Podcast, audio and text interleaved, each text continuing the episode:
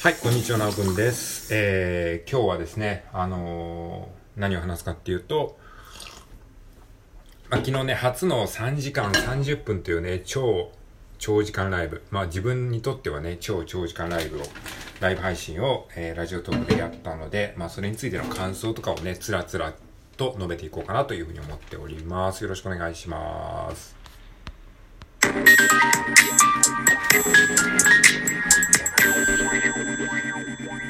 はい、改めましてこんにちは。本日は2023年の8月の9日、水曜日でございます。はい。8月の9日と書いて野球、だから野球の日。えー、っていう感じですね。まあ、だからなんだっていう話ですけど、えー、はい。今日はなんか雨が降ったり止んだり、急にガーッと雨が降ってね、またパッと止んで、止んだと思ったらまたガーッと雨が降るみたいな、なんかそんな不安定なね、空模様でございますけれども、はい。えー、まあ、暑くはそんなないですね。そんなに気温は暑くはないですけれども、えー、まあね、気をつけていきましょう。何に気をつけるか雨に気をつけていきましょうということですね。はい。ということで、昨日はですね、あの、本題に入りますけど、あの、3時間30分のね、長時間ライブ配信をやりました。皆さんやったことありますか ?3 時間30分ぶっ続けでライブ配信をするっていう感じのやつ。ね。うん、なんかね、僕にとっては初めての、多分ね、最長ライブ配信記録じゃないかなというふうに思いますね。まあ、そんな感じで自分のね、えー壁を破ったというか、まあ、勝手に作った壁ですけど、勝手に自分で設定した、まあ、ライブ配信の記録をね、えー破ったんですけれども、まあ、なんかやろうと思えばね、意外にできちゃいましたね。はい。じゃあなんでこれをやろうとしたかっていうことを言うとですね、まあ延長チケットが余ってたんですよ。で、8月の8日、要は昨日ですね、昨日の23時59分までに使い切らないと消滅しちゃうっていうその延長チケット期限があるんですよ。で、それが、あの、昨日の、えーうちに使い切らないと、えー消滅しちゃうやつが6枚ぐらいあったんですよね。で、まあ別に消えたら消えたらいっかって思ってはいたんですけど、で、そう思ってちょっと数日前から、あのちょこちょこ使ってはいたんだけど、結局、あのその日に6枚余っちゃってたんで、本当はもっとあったんだけど、それは、あの、コツコツ消費してたんだけど、まあ僕そもそもあんまりライブ配信を長時間やんない人なんで、まあそもそもライブ配信あんまりやんないからね。あの一応その楽器の練習で垂れ流し配信をやってるんですけど、なんかそれは別にライブ配信っていう感じはしないんですよね。してないんですよ。で、あの、まあ、結局その余っちゃってたから、まあ、消えちゃってもいいかって思ったんだけど、まあ、どうせだったら、どうせその日に消えちゃうんだったら、一回その全部消費して、めちゃめちゃ長いライブ配信やってみようかなっていうふうにパッと思いついたんですよね。本当に思いつきで。で、6枚ガガガガガッと延長チケット使って、そしたら3時間半の枠になったんですよね。えー30分かける6枚だから3時間でしょ？で元のライブ配信の時間が30分だから。3時間半っていうね枠ができたのでああじゃあこれでちょ？っとやってみようかなって思って。でも3時間半できる気がね最初しなかったからまあ飽きたらやめるかって思って。別にライブ配信で全部3時間半ちゃんとやんなきゃいけないわけじゃないじゃないですか。だからまああの飽きたらやめようって思ってやり始めました。で、そ、それで、まあなんか3時間半ずっと喋ってたわけではないんですよね。そこでなんか英語の勉強をしたりとか、あの、食事を作って、えーご飯食べたりとか、あとカラオケチケットっていうのあるじゃないですか。あの、ラジオトークに最近搭載された機能、そのカラオケチケットっていうものを試しに使ってみたりとか、えーあとリコーダーを吹いてみたりとか、あとコメントの方とやり取りしたりとか、えーピアノを弾いてみたりとか、えーまあそういう感じでいろんなことをやってたんですよ。そしたら気づいたらあっという間に3時間半が過ぎていたっていう感じでしたね。はい。なので、まあ、なんかやろうと思えばできるもんなんだなと思いました。まあそれも多分ね、日々やっぱり、あの、ライブ配信をコツコツやってきて、ライブ配信に対する、まあ、抵抗感がまあ、ある程度こう、なくなってたっていうのもあるかと思うので、いきなり3時間半はね、できなかったかもしれないなと思いました。うん。やっぱこれも体力みたいなものが必要だと思っていて、あのまあ、マラソン、フルマラソンとかね、そういう感じで、やっぱり普段から走り慣れてないといきなりこう3時間半ね、いや、すごいですよね。冷静に考えたら3時間半一人で喋るって相当じゃないですか。普通なかなかないですよね。で、これがなんか友達と一緒に喋るとかだったらまだね、3時間半、あの、場が持つかもしれないですけど、基本一人じゃないですか。で、まあ僕の枠は基本的にあんまり人がコメントしてくれる感じの、えー、賑わいはないので、あの、まあほとんどの時間一人で喋ってるみたいな感じだったんですよ。まあ一人で喋ってるというか、まあなんか僕のスタンスとしては、あんまりこう、ライブ配信をしてるっていうことを意識せずに、ただだらーっとこう、あの、作業配信的に使うのが、まあ僕は個人的に向いてるなと思ってるので、まあそういう感じのやり方でやってたんですけれども、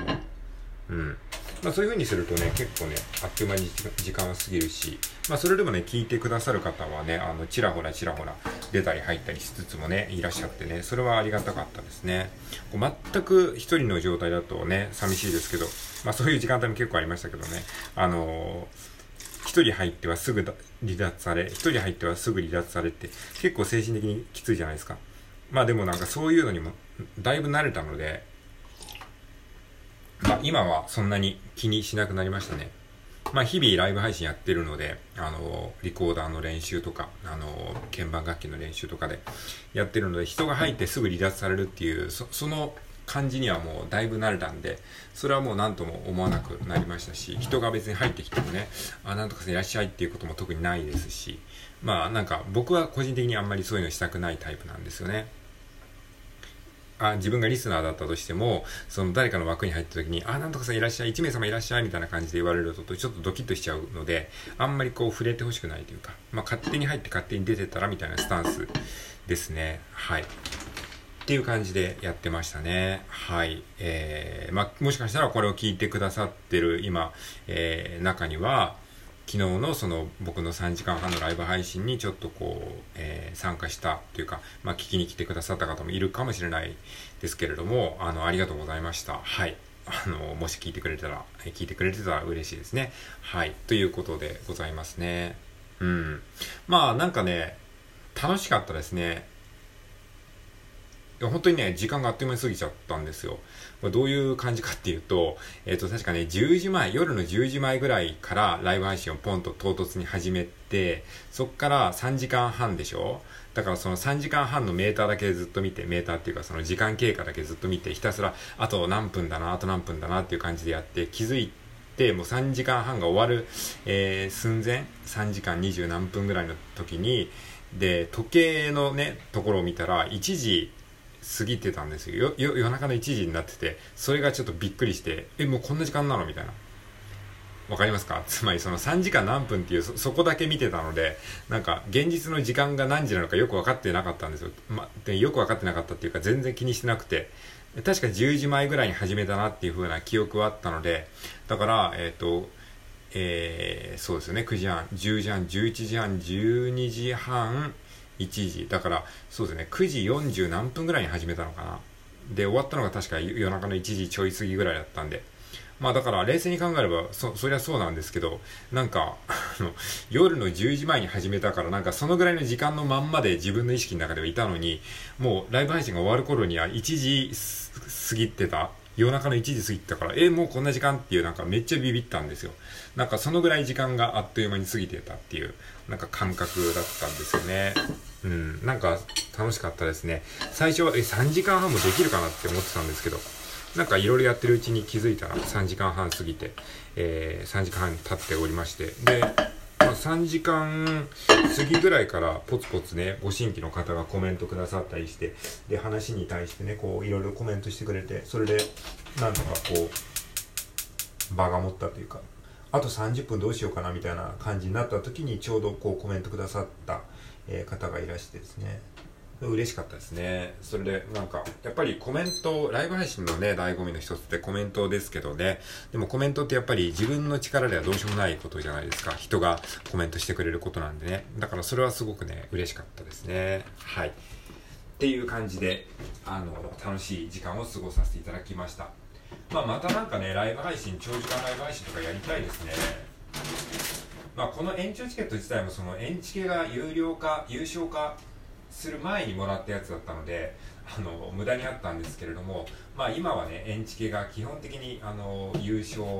ていうかねあの料金がかかるものなので、まあ、気楽にもらえるもんじゃなくなっちゃったので多分ねあのそんなに長時間ライブは頻繁にできないと思うんですけれども